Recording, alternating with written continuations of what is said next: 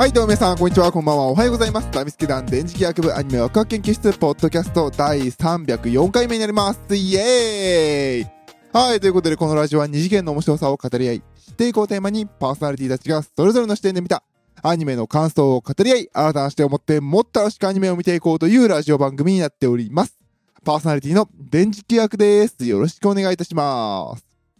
はいはい、ということでね、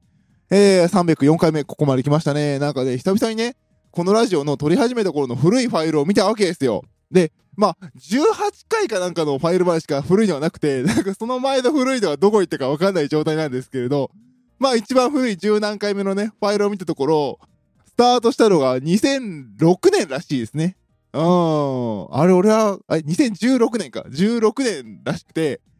いやー、俺はこんなラジオを6年間も喋ってるのかと思って。ちょっとね、びっくりしました。いやー、継続は力ないというか、まあ、いい趣味を持ったなと思いますね。いや、マジでこのラジオをやったおかげで、なんていうのかな、アニメをね、しっかり見るようになったかなっていう気はしますね。逆に言うと、ラジオのために見てるっていう、こう、若干こう、オタクとしてこう、なんか手段と目的が入れ替わってる感もたまに感じますけどね。でもでもまあまあまあ、えー毎週毎週ね、こう、一定の方々がね、50人ぐらいかな、聞いていただいているのは本当にありがたいと思っております。皆さん本当にありがとうございます。これだけは本当に、あの、お伝えしたいなと思っております。はい、まあ前置きは長くなってしまいましたけれど、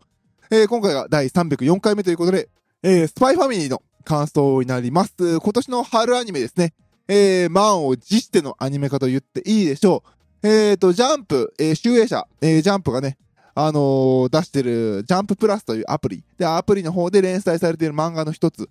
ですね、の一番初期の方のヒット作と言っていいのかな？えースパイファミリーになります。2019年ぐらいだったかな？えー連載が開始して、もう当初、連載当初ぐらいからもう一巻出るタイミングぐらいかな？で、もう、ツイッターとかね、えー SNS でもうステマじゃないかって思うぐらいね、面白い面白い面白いと、えー言われている作品でしたね。で、まあそちらをね、えー作品が満を持してアニメ化ということで、まあなんでしょうね、あのー最近のね、J-POP に疎い私ね、あの、おっさんでもね、あの、知ってるようなヒゲダンディズムでしたっけ？ヒゲダンとか、えー星野源さんがね、オープニング、エンディング曲を、えー担当されるぐらい、かなり集英社は力を入れてる、えー作品ですね。で、この原作もね、あのね、最初のね、多分3巻分ぐらい、ワンちゃんが出るところぐらいまでは読んでたんですよ、私も。で、まあ途中からね、ちょっとあの、仕事が忙しくなったのと、あとね、これ連載した最初の頃の、わかるかな？ちょっと言い訳になって申し訳ないんですけど、ジャンププラスの仕様がクソだったんですよ。UI がね、ひどくて。あとは、各週連載かな？だったら俺、なんか、やっぱジャンプっ子だから毎週あるものって見ちゃって、あれ今週ねえのか？とかね。なんか、いまいち連載タイミングがつかめなくて、あんまり最後まで記憶購読しなくてね、ずっとほったらかしだった作品ですね。あと、あの、わかるかな？ジャンププラス見てる人はわかるんですけど、なんか、ちゃんと自分のなんかアカウントとか登録せず使ったわけですよ。だって、いちいちする必要ないじゃないですか。普通に自分のね、あの、課金してジャンプは読めるし、普通のは読めるから。ただ、あの、デバイスを変えた時にどこまで読んだかが一切引き継ぎされないんですよね。なんかね、今回はね、今年ね、あの iPad また買い替えたから、今回はちゃんと、あの、アカウント作ってやったんですけど、でもなんか、ジャンププラス連載作品はどこまで読んだか引き継がれなくて、えー、まだ治ってねえのこの仕様とか思ったんですけど、もしかしたら私が間違ってるだけかもしれないんですけど、でもなんかそのスパイファミリーも、その、多分多分読んでるそのワンちゃん出るあたりの、えー、ところで、あのー iPad をね、iPad で大体漫画読んでるんですけど、iPad をこう買い替えた時に、確かあの、引き、どこまで読んだか引き継がれなくて、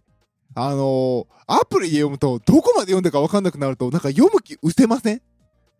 らそれもあって、まあ忙しいのと、それもあって、結局読むのをやめちゃってたんですよね。で、まあ久々にアニメに見て、で、正直な話ね、ほんと申し訳ないんですけど、正直な話、なんか SNS 上でうわーって盛り上がってるほど、私、電磁気や個人としてはスパイファミリーって全然ハマらなかったんですよ。いや、面白いと思うんですよ。読みやすいし、なんていうのかな、アニメ好き、漫画好きの人じゃなくても入り込みやすい、間口が広い、いいものをテーマにしたなっていうギャグ漫画で、いいなと思ってたんですけど、いまいちこの漫画の読むテンポが多分私の中でつかめてなかったんですよ。で、今回のそのアニメ化したスパイファミリーがそのテンポをね、ものの見事に面白くしてますね。びっくりしました。あ、この作品ってこのテンポで読まなきゃいけないんだっていうぐらいびっくりしましたね。もっと純粋に笑わなきゃいけない作品だったんだなっていうのをすごくね、見ながら反省しましたね。あの、本当に作ってるスタッフ、監督さんとかは、あのー、この漫画のテンポ、本質をすごくついて見てるなっていう感じがしますね。よくあの逆パターンあるじゃないですか。あの、漫画すっごい面白かったのになんかアニメにしたらなんか自分が面白く読んでたテンポと違う展開されて、えー？とかいう漫画あるじゃないですか。でも今回は、私、電磁気役としては、そこがね、ゴロッと真逆で、えー、っと、この漫画は、なんか、アーニャがね、あーとかいうシーンもなんかね、じっくり読んじゃったんですよね。でも多分そこって、あーあははですぐパッと行かなきゃいけないところを、多分私がなんかね、多分まあ、アプリの読み方だからダメなのか、もしかしたらね、冊子の本で、紙で読むと、あのー、タイミングね、変わって、あの、なんていうのかな、読み進め方が変わってね、楽しさが違うのかもしれませんけれど、当時、連載された2019年、20年あたりだと、そこまでこう、私がこの作品とかアプリの読み方が分かってないのかなで、あの、踏み込めてなかった。えー、この作品の面白さを真に理解できていなかったのかなって結構ね、思い知らされた感じでしたね。もうあのー、なんかね、アニ、なんか、アニメも始まって面白い面白いって言われてて、まあ、スパイファミリー人気だしみんなに受け入れやすい、られやすいのかなみたいな感じで思ってて、で、逆にそのさっき言ったあの漫画の時と同じように、いやーみんな持ち上げすぎじゃないみたいなのもあってね。漫画が若干そのテンポが合わなかったから。で、まあ、3、4話溜まったあたりで見たんですけど、いや、面白いわ、これ、みたいな感じで。いや、もう手のひらくるくるですよ。だってさ、あさっき言ったようにその漫画はね、個人的にそこまでテンポが合わなかったのと、で、まあ、ものすごく世間の評価が良くて、え、マジでっていうね、自分と世間のズレとね。で、あとその集英社の力の入れよう。私以外も知ってる星野源とかさ、星野源さんとか、えー、ヒゲダンさんとか出て、いやいや、もうどうせ客寄せキャスティングでしょ、これ、みたいなね。あ、キャストね、アニメのキャストは素晴らしかったんですけど、オープニングエンディングとか、いや、もうこれ話題性重視でしょ、みたいなね。別にこの人らの曲でもよくない、別にこの人らの曲である必要ないでしょ、ぐらいのね。感じでしたけど、まあでも、蓋を開けてみたら素晴らしい作品でしたね。音楽も、えー、素晴らしかったです。まあ、個人的なオタク的な感想を言わせてもらえば、別にヒゲダンである必要もないし、星野源である必要もぶっちゃけないですけどね。これ言うとまた敵回すな。敵増やしてますけど。まあでもエンディングだったらなんかアーニャの歌みたいなのも私はいいかなと思ってるぐらいですから。で、まあまあそこはね、話題性と本当にいい音楽をで突き詰めるとここなのかなっていう気もまあしなくはないですけど。まあ、そこはお金 ビジネスの感じがしましたけど、でも、本編は素晴らしく面白かったですね。まあもう、正直こう言うと、なんかまたいろんな人に怒られますけど、ネットフリックスで見てるんで、オープニング、エンディング、スキップできんだよね、自動で。なので、あの、本編はね、やっぱすごく素晴らしく面白かったですね。キャスティングも手抜きなしっていう感じがして、本当にいい役者さんをいい作品に、いいキャラクターに当てはめたなっていう感じがしましたね。うん、面白い。真剣にね、人が真剣にやってることほどギャグなことはないっていうことがしっかりと表現されてていいアニメじゃないかなっていう感じがしますね。そして何よりもよく私はこのラジオで言う見てて体力がいらないアニメ。